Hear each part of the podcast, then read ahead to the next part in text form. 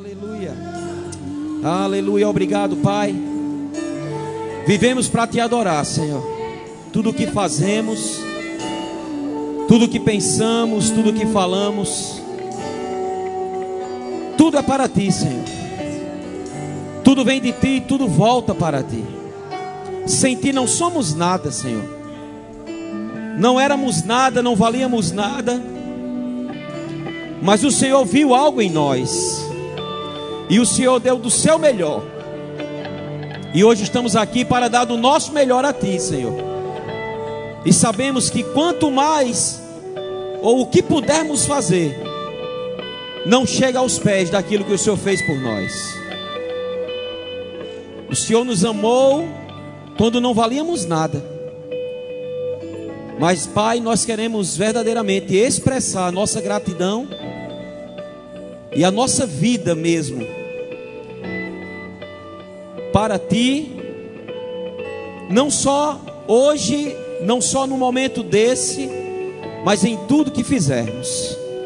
Eu te dou graças por essa noite, eu te dou graças por tudo que já aconteceu mas eu também te dou graças pela palavra embaixo da tua unção, que também receberemos, Senhor. Porque eu sei que o Senhor sempre tem mais para compartilhar conosco. O Senhor nos chamou de cooperadores do teu reino. Estamos, estamos aqui para fazer isso, Senhor. Para cooperar, para que esse reino ele venha se expandir cada vez mais. Eu te dou graças, sim, Senhor, porque o Senhor estabeleceu uma igreja triunfante, uma igreja mais que vencedora uma igreja onde as portas do inferno não podem prevalecer contra ela. E essa é a igreja, Pai, onde nós fomos implantados, estabelecidos, para continuar aquilo que o Senhor Jesus fez lá atrás. Eu te dou graças, Pai, por todos que aqui estão, por aqueles que estarão recebendo essa mensagem, pelo YouTube, pela Rádio Verbo Web, todos nós seremos ricamente alcançados para a honra e glória do teu nome, em nome de Jesus. Amém. Glória a Deus. Você pode sentar, obrigado. Glória a Deus. Diga, Deus é bom. Deus é bom. Glória a Deus. Então, me pegaram de surpresa mesmo, viu? Não estava sabendo de nada, não. E, de fato, queridos, é, fica fácil, né? Quando a gente está junto, quando a gente vê nos olhos, no brilho das pessoas. Amém? Continuo. No brilho dos olhos das pessoas que, que está valendo a pena. E eu sei que ainda tem muita coisa para acontecer. E amados, é...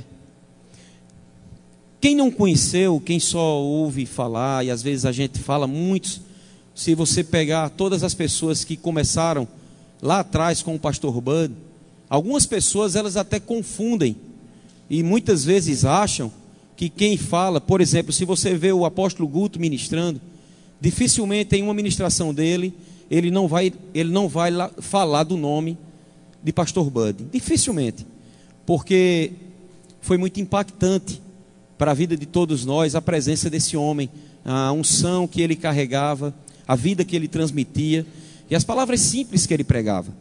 Sabe, amados, pastor Bud, ele não era um homem eloquente, muito pelo contrário, ele era um caminhoneiro, que o Senhor chamou, ele era do Alabama, uma, uma, uma, uma cidade que não era nem tão desenvolvida lá nos Estados Unidos, sabe, um homem rude, era como se aqui no Nordeste ele, ele viesse de, do interiorzão do Nordeste para dar sequência àquilo que o Senhor tinha através dele, mas de todos os lugares do mundo, e passa um tempo lá, passa uns dois anos lá, e, e tem lugares lá onde ele, eles ficam hospedados, e eles pagam para aquela hospedagem, e eles e eles ficaram esse tempo lá e eles absorveram daquela palavra, eles receberam daquela palavra, e na caminhada do que eles receberam, eles nutriram no coração de fato vir aqui. E o interessante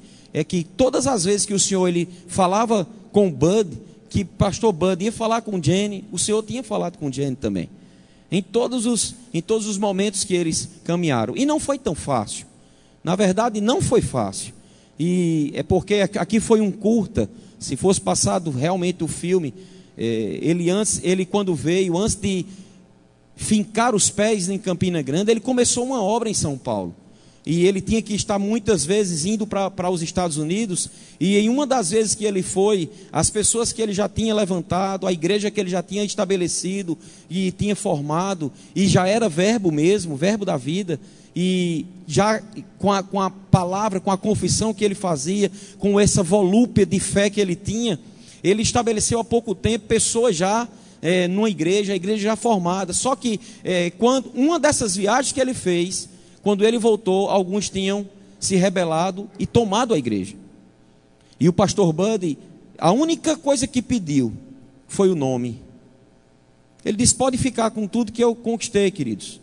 Com os instrumentos, com os microfones, com tudo que está estabelecido, com o, o local. Eu só quero a placa. Porque a placa foi o Senhor que falou o meu coração. E ele ficou só com a placa. E ele veio aqui para o Nordeste. Antes de ir a Campina, ele passou aqui em Natal. Fabinho sabe disso. Ele batizou Fabinho nas águas. Foi isso, Fabinho? O batismo no Espírito Santo. Fabinho recebeu o batismo do Espírito Santo com o pastor Bud, ministrando na Donep, em alguns lugares aqui também, em algumas igrejas, antes de ir a Campina. E ele foi a Campina com o intuito também de ministrar em alguns lugares, como na, na casa de Ronaldo Corrêa, que foi onde nós, eu e Lucerna, é, aceitamos Jesus. E eles ficaram hospedados nesse hotel, que na época era o Hotel Ouro Branco, era no centro da cidade de Campina Grande. E ali, ele, como, como foi passado no, no vídeo, ele estava lá sentado e de repente o Senhor mostrou, deu uma visão a ele de uma, de uma, uma roda de bicicleta com aqueles raios saindo e tinha um núcleo no meio. E o Senhor falou ao coração dele: Assim será, você vai começar a obra aqui em Campina Grande e aqui vai ser como um farol. E vai e muitos, mission, muitos ministros vão sair desse lugar para ir para vários lugares do mundo. E é isso, amados, que tem acontecido ao longo desses 30 anos, sabe? Literalmente o que o Senhor falou com ele, só porque ele decidiu obedecer. E aí, muitas vezes, tem pessoas que se convertem, não conhecem tanto da história, não sabem do que aconteceu, porque não foi fácil, amados. Logo no início eu me lembro que ele ministrando, ele disse que chegou um momento aí, foi orar ao Senhor, e ele disse: Pai, se foi o Senhor que me trouxe para cá, me dê condições de eu viver, porque quase chegaram a passar fome. Porque a, Bíblia diz que Paulo ele estava se alegrando com os filipenses, porque os filipenses foram os únicos que se, que se associaram com ele no que diz respeito a dar e receber, não é assim? E é naquele texto lá que no final ele diz: E o meu Deus, segundo a sua riqueza em glória, há de suprir em Cristo Jesus cada uma das suas necessidades. Não está assim? Em Filipenses 4,19. Mas antes daquilo ali, Paulo ele começou a, a, a, falar, não é? falando sobre a alegria do Senhor, falando de, da gente se alegrar em todo o tempo. E dentro daquele contexto, ele disse que aprendeu a ser alegre, mesmo tendo ou não tendo. Ele aprendeu a ser alegre sendo honrado ou sendo desonrado. Ele aprendeu a ser alegre em todo e em qualquer momento. E ele diz: Tudo posso naquele que me fortalece.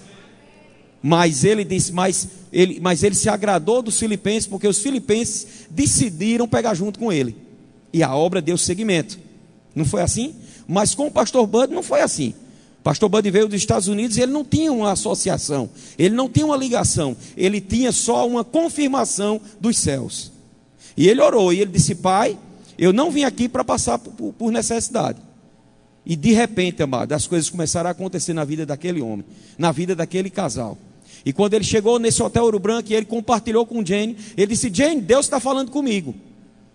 Para a gente começar uma obra aqui. Ela disse: Deus acabou de falar comigo também, que nós vamos ficar aqui.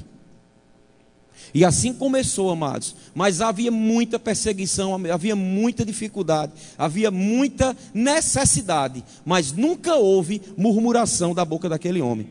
Nunca houve uma palavra mais de incredulidade na boca daquele homem. E quem estava perto era ministrado não quando ele subia no púlpito, mas todos os momentos que a gente estava perto, a gente era ministrado. A gente era ministrado com o semblante dele, por causa da convicção que ele tinha no coração dele. Nada nem ninguém tinha como tirar aquilo que Deus tinha colocado no coração daquele homem.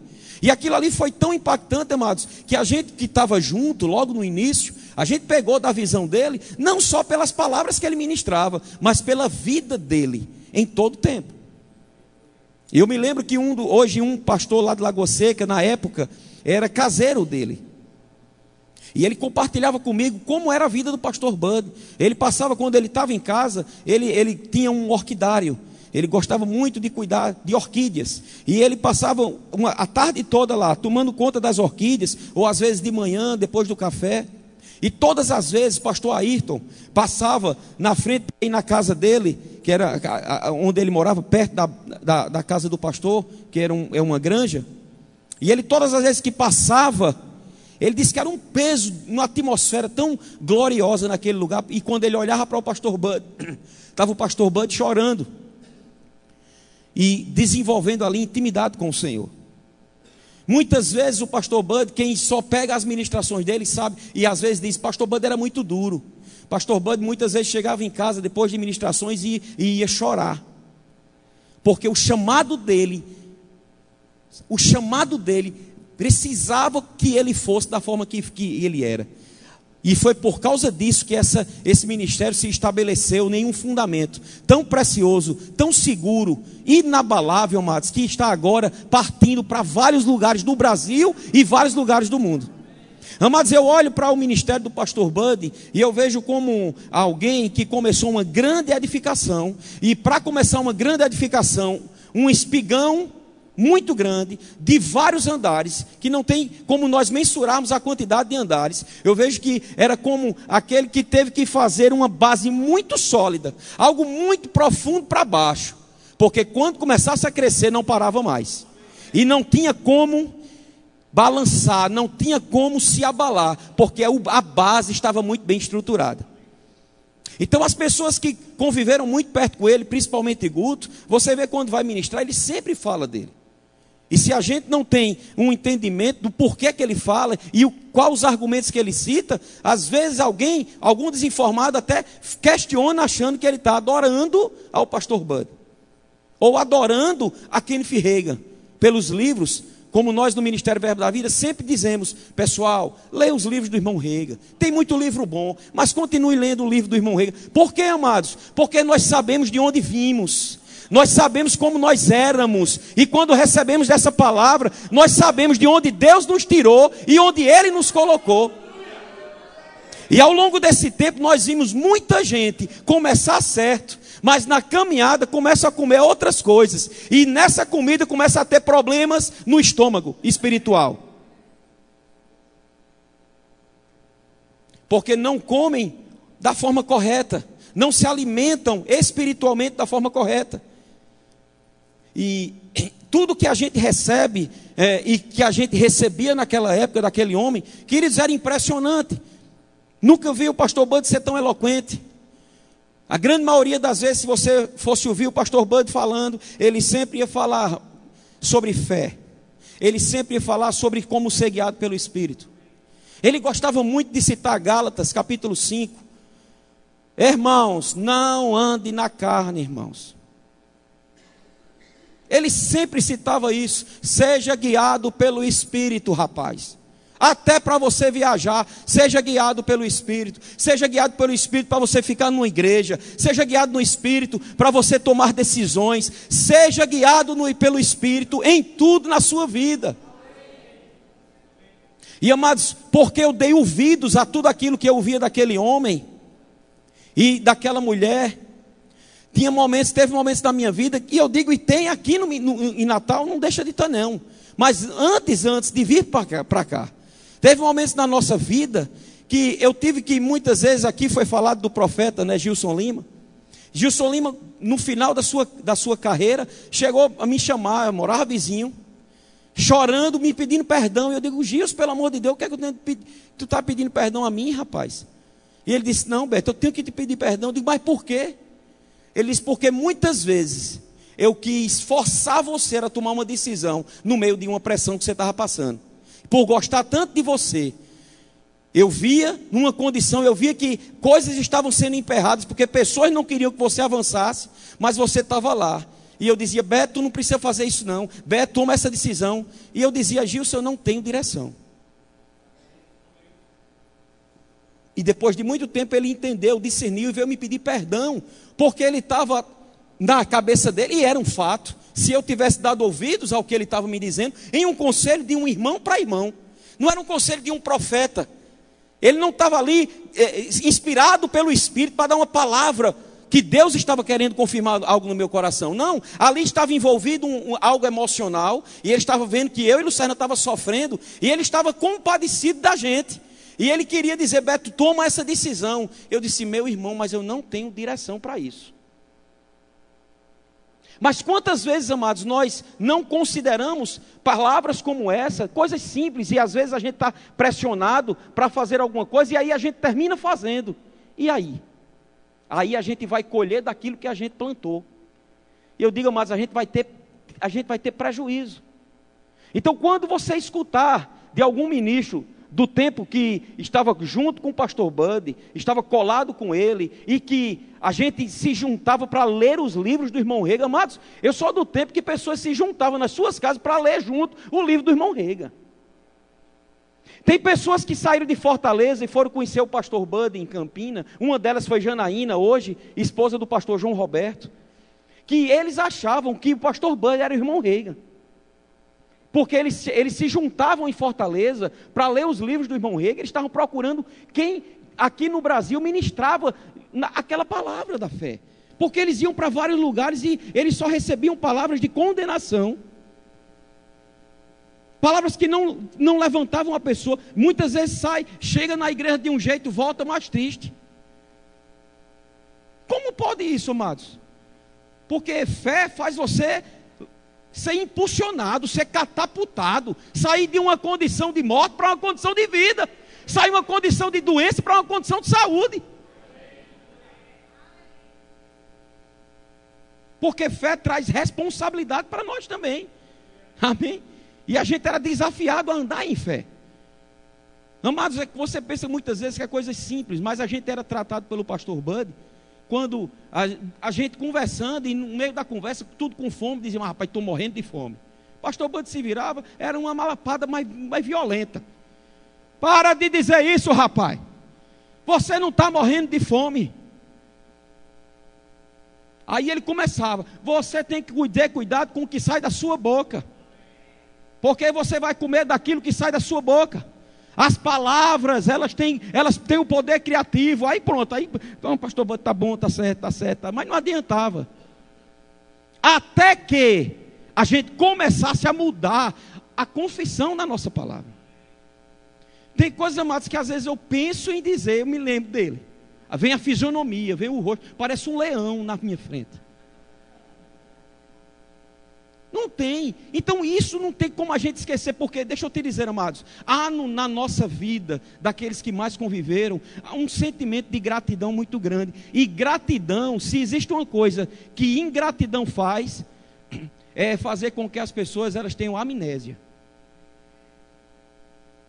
Mas a gratidão faz justamente o contrário.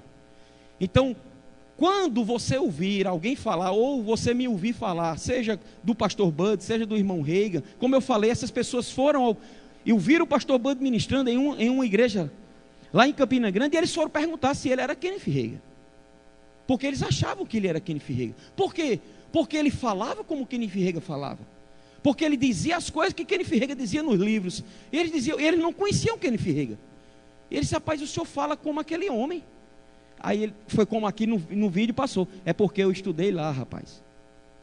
Mas quantas pessoas, muitos hoje, têm passado pela, pelas, pelas portas do rema e muitas vezes têm jogado fora aquilo que tem recebido e acolhido. E eu não ia nem falar nada disso, mas o vídeo me inspirou. Amém? A você considerar valorizar a pessoas, queridos, que eles garimparam, fizeram alguma coisa para deixar a, o, o espaço livre, a estrada pronta, asfaltada, para que você corra a sua carreira sem nenhum tipo de obstáculo. Esse homem veio de São Paulo para Campinas numa, numa Kombi. Ele era muito gordo. Pense aí, esse homem ele evangelizava dentro de, de Campinas, dentro de Recife, dentro de uma Kombi. E ele não tinha tempo ruim com ele. E às vezes a gente, a gente não sabe como foram os começos das coisas.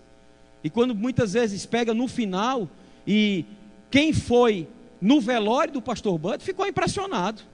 Ele morreu na quinta-feira. Na quinta-feira à noite eu estava na casa dele, conversando com o Guto. Guto disse: Beto, deixa eu lhe dizer uma coisa. Rapaz, pastor, o pastor morreu. Parecia que ele estava sabendo que ele ia morrer. Porque está tudo resolvido, tudo foi feito, não, não tinha nada que. E a gente está como que entorpecido, é uma coisa que não tem como explicar. Só o cachorro que desapareceu. O cachorro, amados, do pastor Bud só foi voltar no outro dia. Se escondeu na granja. Perceba, ele, ele, ele percebeu a falta do, do dono. Porque o pastor, quando a gente chegava lá, lá na, na no, no, terraço dele, estava o, o, cachorro, o, a lapada do rabo do cachorro doía em você. Era um bulldog americano. Lindo o cachorro. E ele desapareceu. Não apareceu lá.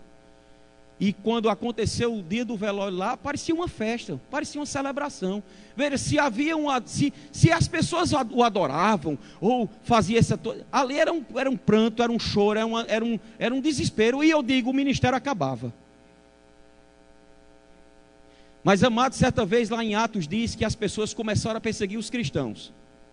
Aí um homem muito sábio chamado Gamaliel, ele disse, ele disse assim: rapaz, é o seguinte, alguns líderes se levantaram e eles arregimentaram pessoas para estar junto com eles.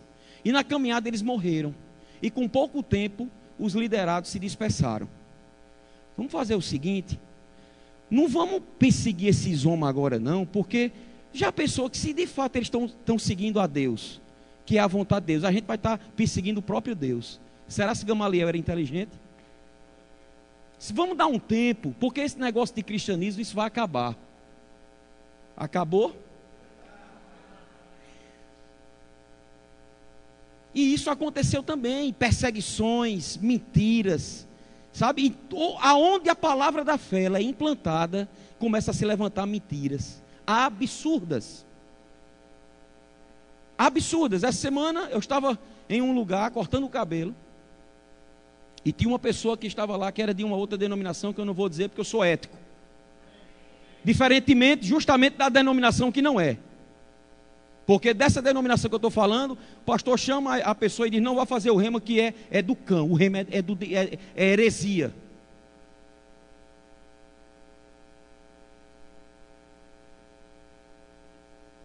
E essa pessoa disse que tinha o desejo de fazer o rema. Quando procurou fazer, que o pastor soube, o pastor chamou ele. O pastor nunca entrou numa sala para assistir uma aula. O que, como você pode falar de uma coisa que você não sabe? E o pastor simplesmente fez com que ele disse: você pode fazer qualquer curso, esse você não faz. Primeiro, aonde está escrito que o pastor é dominador das pessoas? Porque se você quiser ir para um terreiro de macumba, vá, meu irmão. É problema seu. Eu só digo o caminho. Siga esse caminho. Mas eu não vou te impedir, porque eu não sou teu dono. Teu dono é o Senhor. Amém? Eu te apacento. Eu te oriento, eu te aconselho. Se você acolher os conselhos, amém. Mas eu jamais vou forçar você a fazer uma coisa, porque o árbitro do teu coração é a paz. O Espírito Santo é quem vai te guiar toda a verdade. O pastor ele pode te conduzir quando você procurá-lo. E eu tenho certeza, amados, que se for o pastor que está ligado com o coração do pai, ele vai só confirmar aquilo que já está no teu coração. E não vai trazer peso, não vai trazer dano, nem dolo para a tua vida. Amém? Essa pessoa desejava fazer o rema. E ela não pôde. E na conversa, amados, eu ia fazer uma, uma consulta, estava marcado. Eu perdi a consulta, porque quando esse homem falou, eu não aguentei. Eu disse, não, pelo amor. Aí eu voltei. Eu disse, como é a história?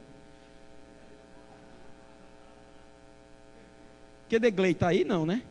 Aí Glei olhou para mim e disse, pronto, pastor, pelo amor de Deus, agora pronto. Ele disse, não diga isso não, porque ele, me, ele se virou para mim e disse assim, não, porque pastor, o senhor sabe, né? O espinho na carne de Paulo era uma doença. 25 anos de evangelho. 25 anos de evangelho. 15 anos com uma enfermidade. Para a glória de Deus. Eu digo, não diga isso não, pelo amor de Deus.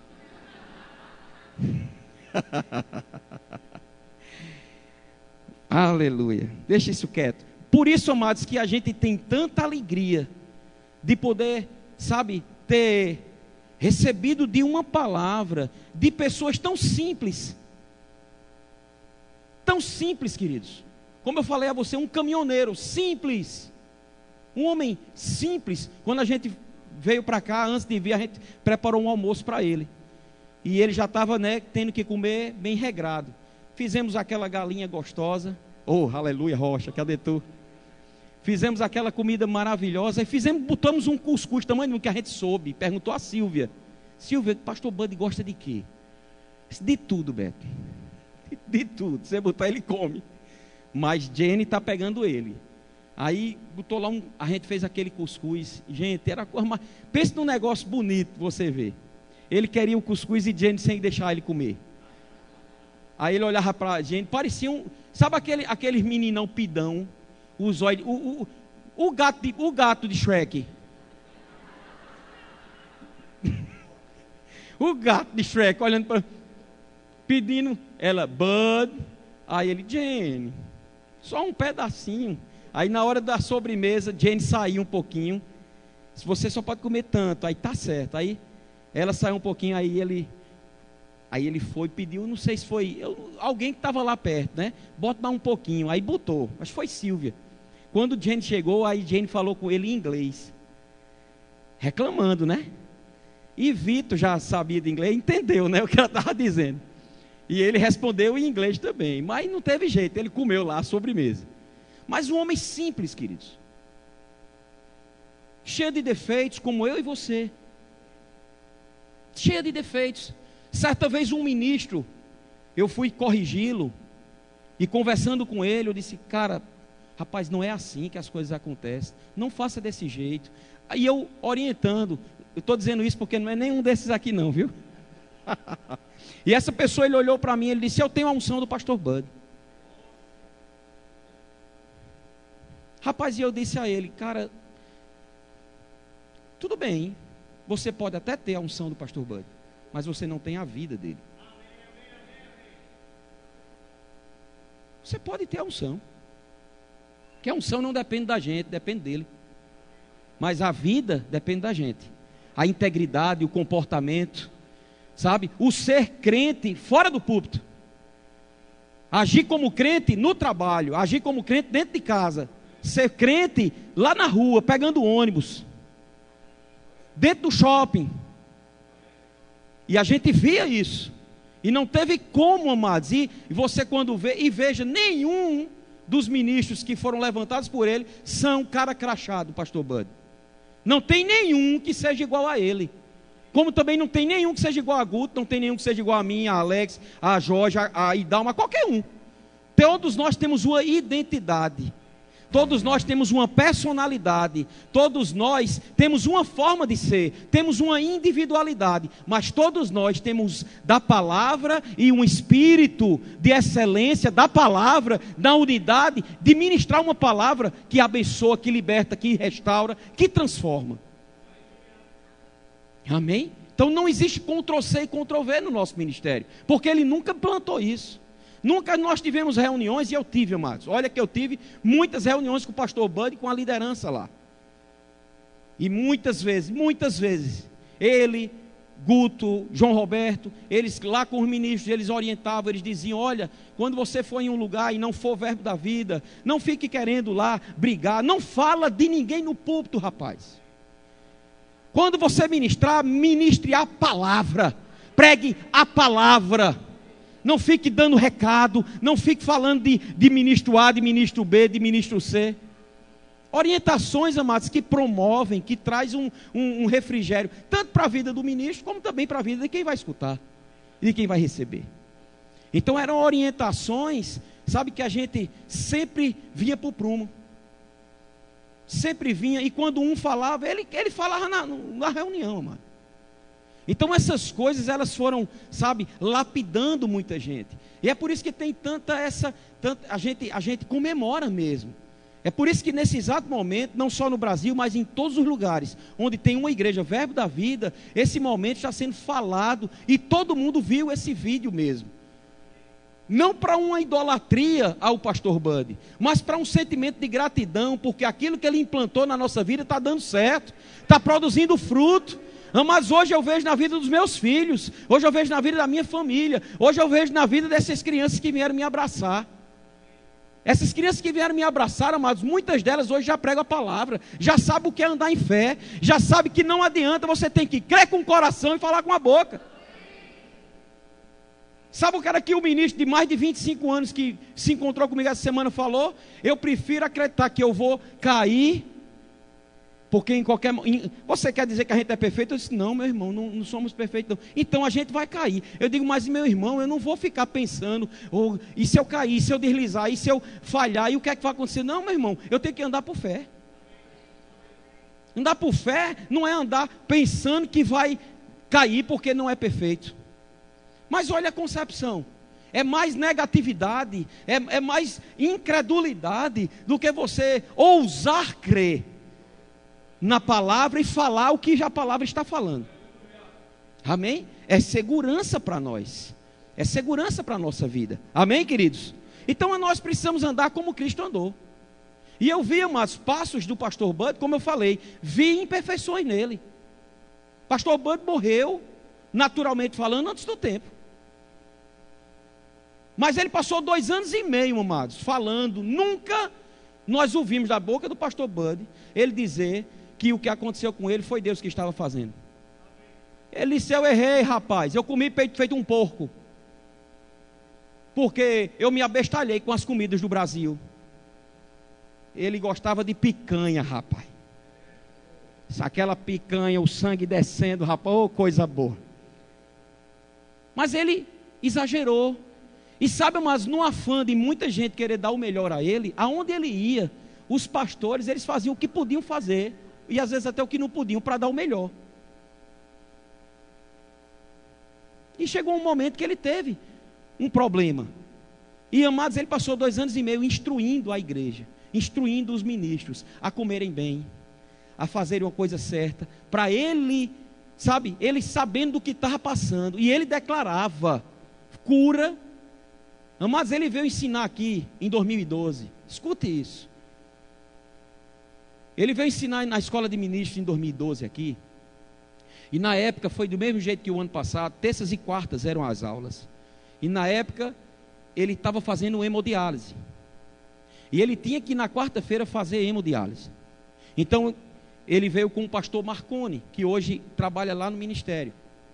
O pastor Marconi passou um tempo em Guarulhos, na igreja de Guarulhos, hoje está lá no ministério. E ele veio, veio dirigindo, e ele veio dirigindo o carro. O pastor Marconi vinha para dirigir, mas ele disse: Não, eu quero dirigir. E ele veio dirigindo. Ele ensinou, amados, passou três horas e meia em pé ensinando a palavra. Ele, nós podíamos botar até uma, um, um, uma cadeira e ele ministrar sentado, não havia problema, mas não. Em pé, quem estava na escola de ministro na época, lembra. E ele ministrou uma palavra poderosa. E ele não, depois que acabou, ele voltou para Campina dirigindo. Fez hemodiálise na quarta-feira, dia todinho. Na quinta-feira, ele veio de novo, junto com o pastor Marconi, para ensinar.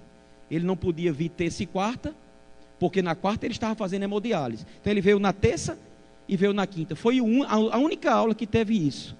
Mas ele, ele, ele mesmo com tudo passando, as pessoas que faziam hemodiálise com ele ficavam maravilhados, os médicos ficavam maravilhados, porque ele estava lá, e quem faz ou sabe quem tem, sabe quanto é o sofrimento e a dor. E muitas vezes, queridos, esse homem saía com a camisa manchada de sangue para o centro de cura pregar. E ele disse: a última fase, um ano antes da sua morte, estávamos na conferência. E na conferência, ele falou, chamou Guto, e começou a chorar. E ele disse que estava entrando na última fase, e ele estava entregando o cajado do apostolado a Guto, para que Guto desse sequência ao apostolado e que ele ia terminar o tempo dele, a, a, última etapa, ensinando no centro de cura. Na mesma hora eu olhei para a Lucerna e disse: Lucerna, no próximo ano, Pastor Bud não vai estar mais com a gente. Ele está se entregando. Aí eu me lembrei do que Guto disse: Beto, parece que ele sabia de tudo. E ele disse: Eu vou terminar os meus dias ensinando a palavra da fé e dizendo que Cristo cura. Isso é o maior nível de fé, amados, que você pode ter. Uma pessoa que estava enferma, uma pessoa que estava fazendo hemodiálise, acabava a hemodiálise, ele ia pregar cura para as pessoas. E pessoas eram, recebiam cura por fé. Nunca titubeou, nunca questionou ninguém, nunca culpou A, nunca culpou B, nunca culpou C. Muito pelo contrário, ele se culpou, pediu perdão ao Senhor e infelizmente a consequência veio para o seu corpo. E amados, deixa eu te dizer isso, para a minha vida e para a tua vida, isso é também um exemplo para a gente começar a fazer a coisa certa. Como hoje Neidson disse, eu sempre pensei dessa forma. Eu não preciso ter câncer para saber que Deus cura. Eu só preciso crer na palavra. Eu não preciso ter uma experiência ruim para ir ao Senhor e o Senhor me tirar daquela experiência ruim. Não, eu só preciso crer na palavra de Deus, como eu fui instruído a crer. Se eu crer na palavra de Deus e andar à luz da palavra, a Bíblia diz que lâmpada para os meus pés é a tua palavra e luz para o meu caminho. Então nada vai me afetar, porque eu estou na palavra do Senhor. Amém? Eu, então eu digo, quando olho para alguém que foi um exemplo para a minha vida e titubeou em uma área e ele disse: Ó, oh, não vai por esse caminho porque eu já fui, não é bom. Mas deixa eu te dizer, isso é inteligência ou é burrice a gente continuar fazendo a mesma coisa? Se você já sabe que a pessoa disse, ó, não vai por isso aqui, porque isso não vale a pena. Tenha uma vida saudável, durma bem, se alimente moderadamente. O que é que a gente precisa fazer? Fazer essas coisas, porque isso também, amados, é espiritual. A Bíblia diz que nós devemos conservar íntegros e irrepreensíveis até a vinda do Senhor o nosso espírito, alma e corpo. Então o corpo faz parte. Se o corpo faz parte, amado, a gente precisa fazer alguma coisa com o corpo. O irmão Rega, com 19 anos, ah, é outro que vocês idolatram. 19 anos ele estava fadado à morte. Seis pastores foram lá fazer como quase um padre, né, da extrema unção. E ele se levantou com Marcos 11, 23. Se alguém disser, ele diz: Espera aí, eu sou alguém. Porque lá não está escrito ministro, lá não está escrito apóstolo, lá não está, não, não está escrito pastor internacional, lá está escrito alguém. Um menino batista que não tinha conhecimento da palavra revelada, que estava, na verdade, desenganado pelos mestres, desenganado pela família, todo mundo só esperando a morte dele. Mas aprove a Deus que ele abrisse a Bíblia e ele se encontrasse com Marcos 11, 23. E muitas, muitos ministros que conviveram com ele dizem que parece que foi ele que escreveu Marcos 11, 23, 24. E ontem eu estava ouvindo uma ministração de Mark Hanks, que foi um dos homens, um dos ministros que foram levantados pelo, pelo irmão Reagan, e ele chama Ded Reagan. Amados, quando eu vejo esses homens como, como Scott Webb, tantos outros que vieram, é, é, o Black Welder, que nós estávamos agora na conferência, todos eles tratam o irmão Reagan como Ded Reagan. Eu vejo como um carinho, como uma gratidão, não como uma idolatria. Porque eles sabem, amados, quem eles eram e eles sabem como eles ficaram dada a revelação que Deus deu ao irmão Reagan para trazer essa palavra da fé. Aí eles disseram, e um deles disse: Olha, o irmão Reagan passou, mas aquilo que ele ensinou ficou. O legado está estabelecido, cabe a nós darmos continuidade. Deixa eu te dizer uma coisa, amado: se Jesus não voltar, eu tenho convicção que lá na frente alguém vai lembrar do pastor Palhano e vai fazer um filme do pastor Palhano, porque o pastor Palhano vai deixar um legado nessa terra. Porque alguém antes de mim, um missionário que ousou crer na palavra, independente de dinheiro no bolso, independente de qualquer coisa, independente de associação, ele disse: Eu vou seguir os teus caminhos, eu vou fazer aquilo que o Senhor mandou eu fazer, então eu deixo tudo por amor a ti. E ele passou, mas a vida dele ficou. A Bíblia diz em Eclesiastes 7:1 que é melhor o dia da sua morte do que o dia do seu nascimento. Você já, já se deparou com esse versículo? Não. Você já quer meditar não nisso não? Pedindo para morrer? A Bíblia diz que é melhor um bom nome do que um unguento precioso. E é melhor o dia da sua morte do que o dia do seu nascimento. E eu disse, Senhor, como é isso? Me explique isso, pelo amor de Deus, me explique. Porque no dia do nascimento, a gente estava aqui com o menininho de Marcelinho. É, é ele pequenininho, né? Marcelinho. Ah, Marcelinho em forma, em, em forma de chaveiro.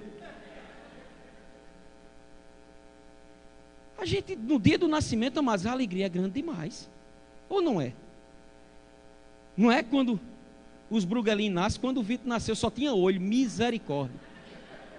Só duas pessoas disseram que ele era bonito. Patrícia, porque Patrícia, minha irmã, é toda é, é bonitinho. E uma tia que a gente tinha que era cega. tia Lídia. É bonitinho. A tia Lídia disse. Mas a alegria era imensa porque ele veio da gente. Não tem preço. Mas a Bíblia diz que é melhor o dia da morte.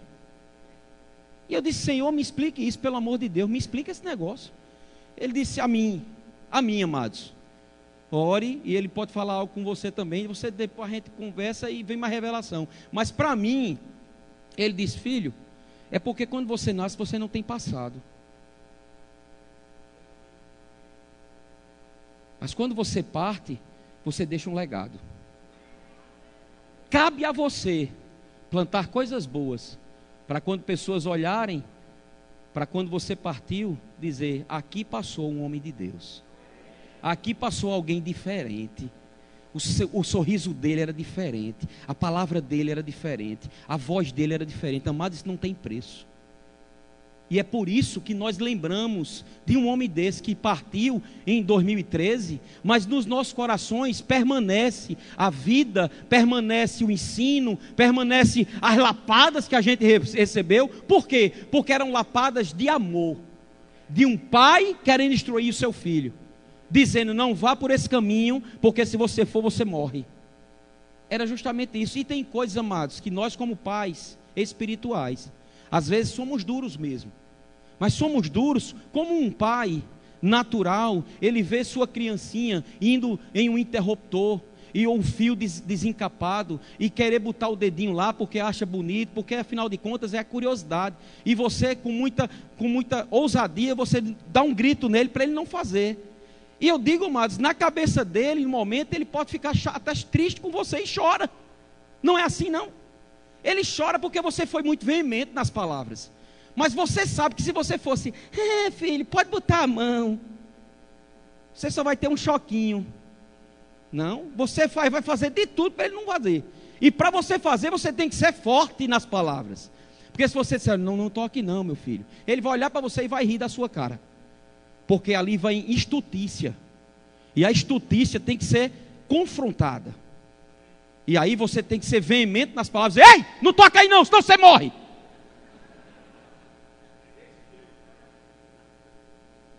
E amados, eu me lembro, queridos, que com, com Vitor e Daniel, eles ainda eram crianças. Eu recebi a, a, a pistola da Polícia Rodoviária Federal.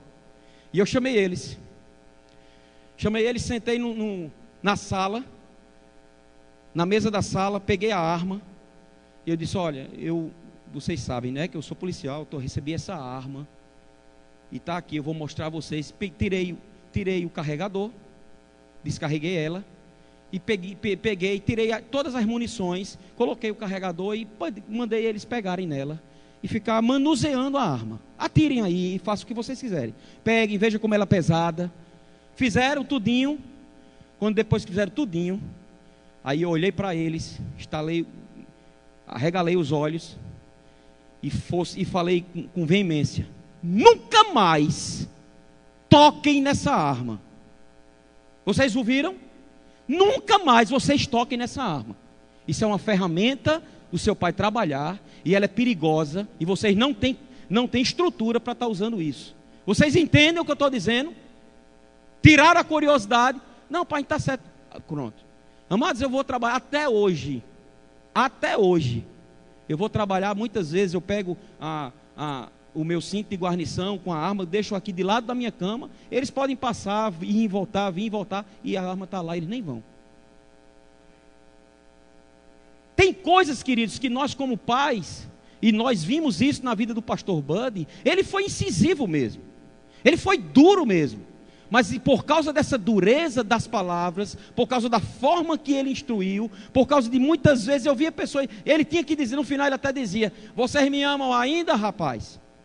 Aí tinha muita gente com raiva, que amo, pastor. Era. Um deles foi Gilson. Gilson contraiu câncer. Final dos anos 90. E ele disse, ele disse, ele me disse, ele pediu para falar na igreja depois. Todas as vezes que o pastor Bud corrigia, lá sentado, ele dizia, eu vou querer conversa com esse, com esse gringo. E ele travava nas instruções. No momento que ele recebeu, a primeira coisa que ele, foi, que ele fez foi pedir perdão ao pastor e à igreja. E ele saiu daquela condição. Amém? Então, amados, que nós possamos valorizar mesmo. Essa data para o Ministério Verbo da Vida é uma data muito importante.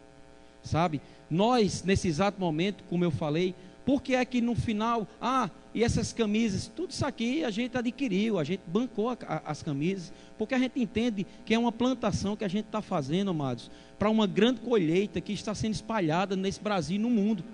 O ano passado, da escola de ministros, eu me sentei com o pastor Marcelo Carvalho, lá de Belo Horizonte, e a gente compartilhando de coisas que o senhor tem feito ao longo de tantos lugares. E ele olhou para mim e ele disse: Beto, não adianta, o verbo da vida é a bola da vez não é por causa de, de, das excelências, não é por causa de vídeos, não é por causa, é por causa da palavra. É por causa da integridade do ministério. Essa integridade, amados, não tem em todos os lugares. Aqui não se faz politicagem para se assumir, para assumir uma posição, não. Se Deus não falar, não é levantado, amado. E se for levantado e estiver andando errado, vai sair. Porque ninguém barganha, nem ninguém compra ninguém aqui não. Amém? A gente precisa se blindar dessas coisas. Mas fomos instruídos, sabe como? Estamos lembrando desse homem? Guto, que hoje é o presidente do ministério.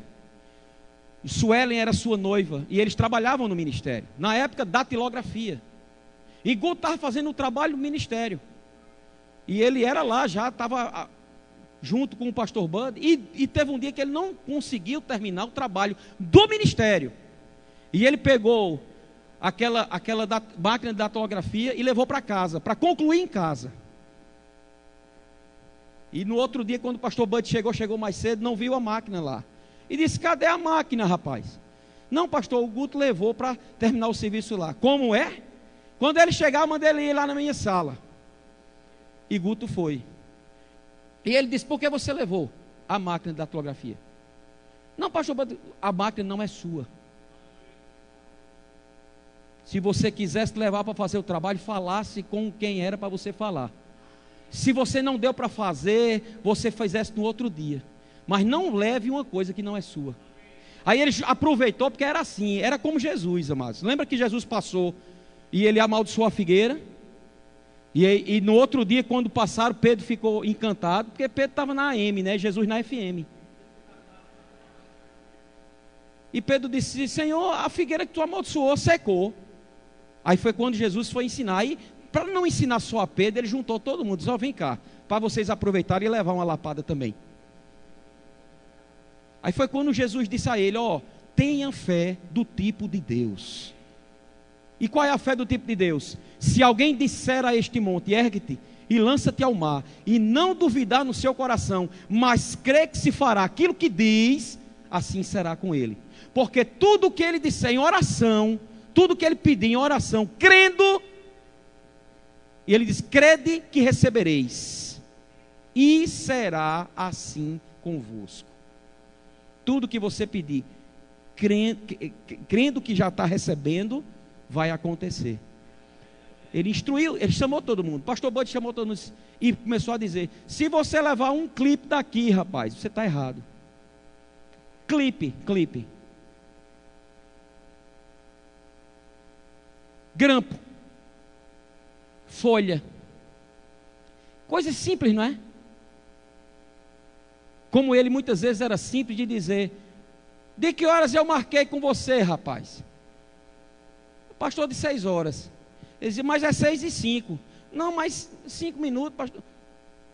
Irmão, se eu marquei de seis horas, seis horas é seis horas, irmão. No meu relógio é seis horas, no céu é que horas? E às vezes as pessoas ficavam desse jeito mesmo.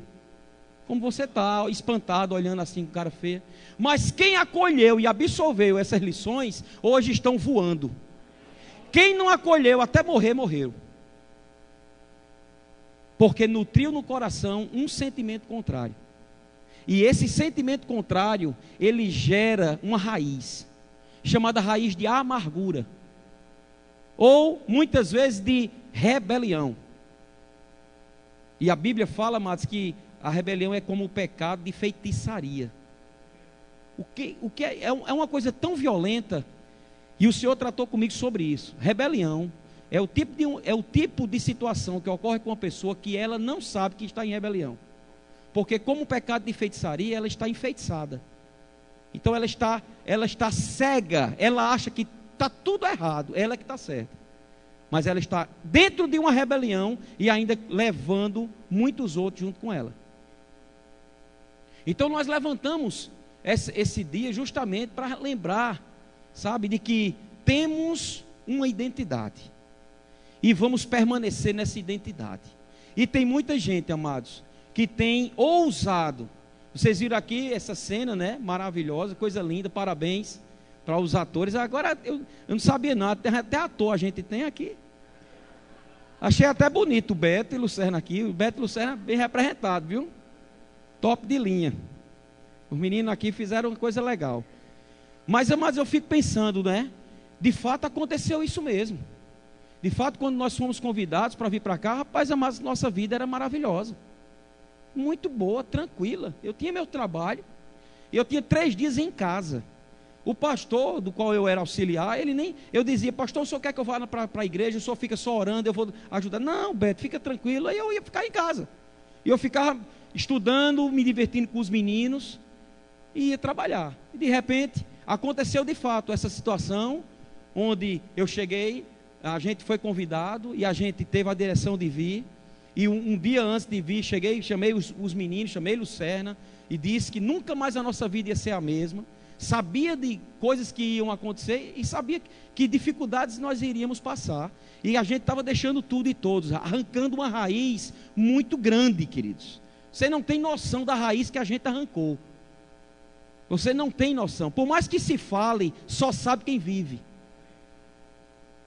Aí eu fico pensando, Idalmo, essas pessoas como o pastor Bud Jenny, e como brasileiros que hoje nutrem um desejo de ir para uma outra nação, Amados, as raízes que eles têm que arrancar. Porque eu digo, temos dificuldade, temos, mas nós falamos a mesma língua. Né? Nós temos praticamente os mesmos gostos. O que, é, o que é comido lá na Paraíba é comido aqui também. Mas tem pessoas que estão vivendo bem, que estão na sua casa, que estão no meio dos seus, que têm os seus familiares, uma bênção na igreja. Porque eu digo, amados, missionário que não é bênção na igreja local nunca pode ser missionário. Se você tem um desejo de ser missionário, trate de servir bem na igreja local. Porque se você não servir bem na igreja local, você não vai ser enviado para canto nenhum. Você pode até ir em rebelião, mas um dia a conta chega. Porque as coisas de Deus acontecem dessa forma. E o missionário nada mais vai fazer onde ele vai daquilo que ele fazia onde ele era. Aquilo que ele fazia na igreja que ele congregava e era bênção na igreja, aonde ele for, ele vai avançar desse jeito. E missionário, mas nem sempre ele precisa ter um, um, um, é, estar envolvido nos cinco dons ministeriais. Então, talvez você não tenha algo, algo ardendo na sua vida para o ministério, nos cinco dons, profeta, pastor, evangelista, apóstolo, mestre, mas você ama trabalhar com crianças. Mas você ao mesmo tempo ama uma nação. Deixa eu te dizer, amado, começa a pensar sobre isso com muita seriedade, porque Deus pode estar tratando com você de você ser uma mão forte na vida de um pastor que está lá fora, sabe, em alguma nação, com um desejo imenso de ter alguém que o ajude lá na sala de crianças, no departamento infantil da igreja dele. Sabe disso que pode acontecer? De repente, você talvez possa estar em uma outra área. Mas o Senhor lhe impulsiona a ir para um ambiente como, como outra nação, mas para ser um suporte forte para o ministério do pastor naquele lugar. Isso acontece e a gente precisa estar muito centrado. E nesse momento, amados, quando nós falamos do, do, do Brasil ou do Verbo, a gente sabe que já temos muitos missionários no campo. E temos muitos outros que estão sendo treinados, equipados para irem. E não é fácil. Você está no campo, não é fácil. Como eu falei, o costume é diferente, a língua é diferente. as situações são diferentes, tudo é diferente. A gente teve um reflexo vindo para cá, que, que era Nordeste também, praticamente o mesmo clima, um pouco mais quente. Mas, amados, já foi um choque de, de, de coisas. E éramos. E a, se a gente tiver saudade amanhã, três, duas horas e meia, três horas, a gente está lá em Campina. Abraça nossos pais, vem no outro dia. Mas quem está lá no Japão, como Jussier e Joanice? Quem está lá em Londres? Quem está lá em Angola? Quem está lá em Moçambique? Quem está lá em Orlando, no Canadá? Quem está lá na Alemanha?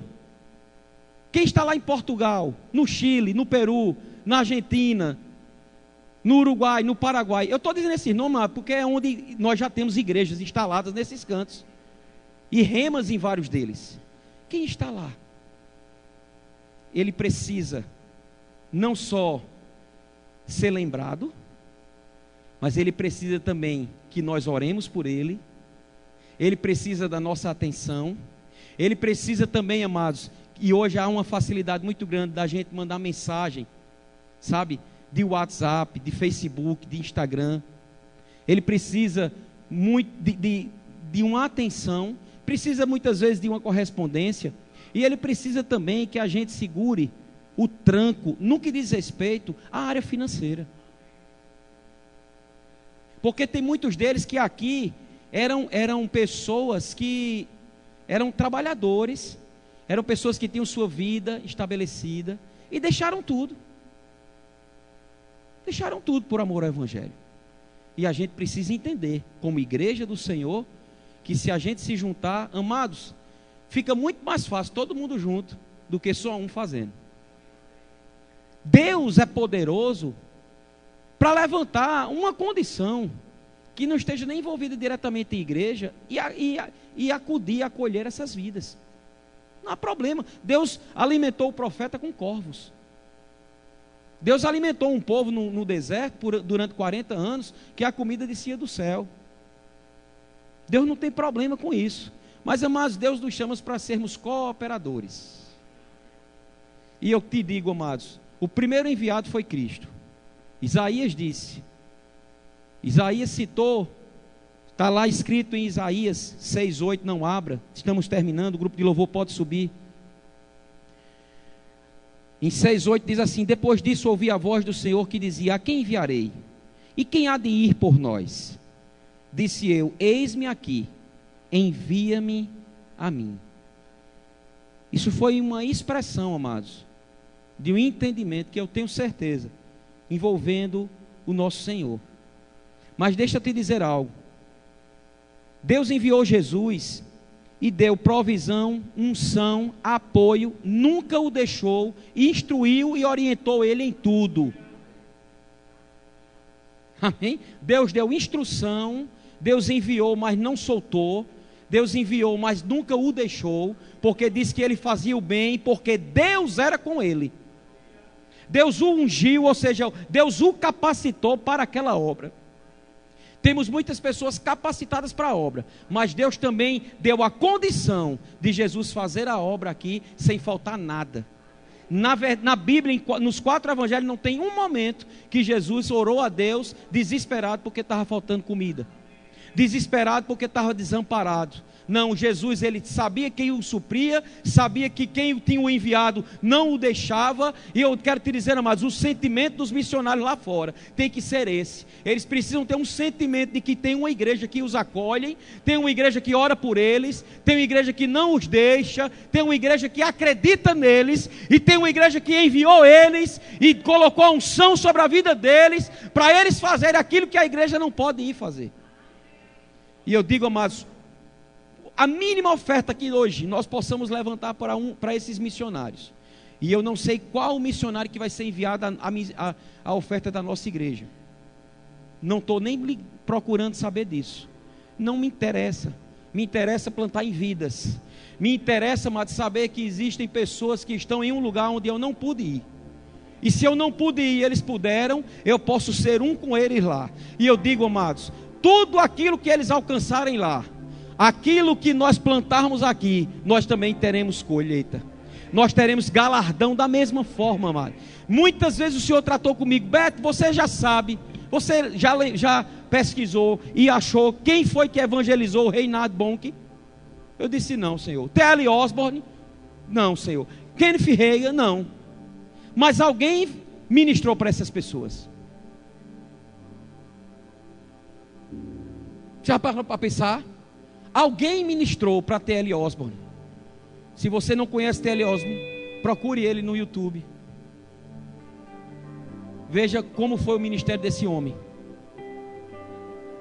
Se você não sabe quem é Reinhard Bonk, ele ainda está vivo, não está mais viajando, um alemão, tem mais de 80 anos hoje, mas ele já regimentou mais de 3 milhões de pessoas em um culto, em uma, em uma cruzada. 3 milhões de pessoas, sabe o que é isso? Três grandes Natal, junta no mesmo lugar. Ele precisou orar a Deus, escute isso. Reinhard Bonk precisou orar a Deus para que no, nas cruzadas dele ninguém mais caísse no poder do Espírito, porque ele tinha 100 mil diáconos. Tem algumas igrejas que eu digo aqui, é uma média de 40, né? Aqui, 40 e alguma coisa. E eu digo, eu estou com 40 diáconos lá. Meu amigo, 40 diáconos, como se fosse o mundo todo. Eu estou crendo, amados, para chegarmos um tempo de termos 500 diáconos, mil diáconos. Porque eu creio que se tem mil, mil diáconos, vai ter 10 mil membros. Que vão se transformar em ovelhas. Porque há uma diferença muito grande de membro e ovelha. E eu fico pensando, quem ministrou para um homem que está diante de 3 milhões de pessoas? Tudo o que ele alcançar, aquela pessoa que um dia acreditou nele, que um dia colocou os joelhos no chão e orou por ele, que um dia investiu no ministério dele e acreditou, aquela pessoa vai também receber os galardões que vier para aquele homem. Talvez o teu chamado seja de pregar para uma pessoa. Talvez o teu chamado seja o de abençoar a vida de um missionário, abençoar a vida de qualquer um outro que está aqui. Talvez seja o teu chamado, ganhar dinheiro com força. E através do teu dinheiro, pessoas serem alcançadas por outras pessoas. E para encerrar, escute isso. Olha o que a Bíblia fala. Porém, que se diz?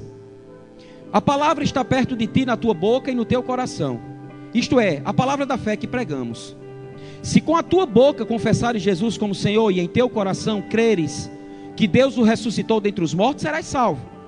Porque com o coração se crê para a justiça, e com a boca se confessa a respeito da salvação. Porquanto a Escritura diz: todo aquele que nele crê não será confundido Pois não há distinção entre judeu e grego, uma vez que o mesmo é o Senhor de todos, rico para com todos os que o invocam. Porque todo aquele que invocar o nome do Senhor será salvo. Aí o verso 14 diz: Como, porém, invocarão aquele em quem não creram? E como crerão naquele de quem nada ouviram? E como ouvirão, se não há quem pregue? E como pregarão, se não forem enviados? Como está escrito: quão formosos são os pés dos missionários do Verbo da vida.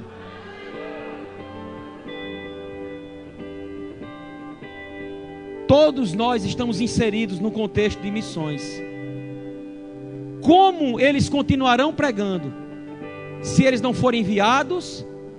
Se eles não estiverem sendo amparados, se eles não estiverem sendo instruídos, corrigidos, se eles não estiverem sendo amparados com as nossas finanças. Porque deixa eu te dizer, amados, às vezes a gente pensa que o missionário não é gente. Mas o missionário é gente como eu e você. O missionário precisa comer como eu e você. O missionário precisa se vestir como eu e você. O missionário precisa se alimentar, precisa tomar água.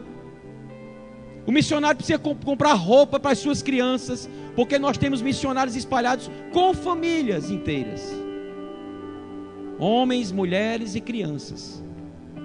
E Deus não tem desamparado nenhum, mas Ele nos chama para sermos seus cooperadores. Amém? Eu tenho certeza, amados, que muitos aqui nessa igreja serão, serão enviados. Muitos. Muitos dessas crianças que me abraçaram, pode, pode ter certeza, algumas delas vão ser enviadas. Algumas delas vão para outras nações.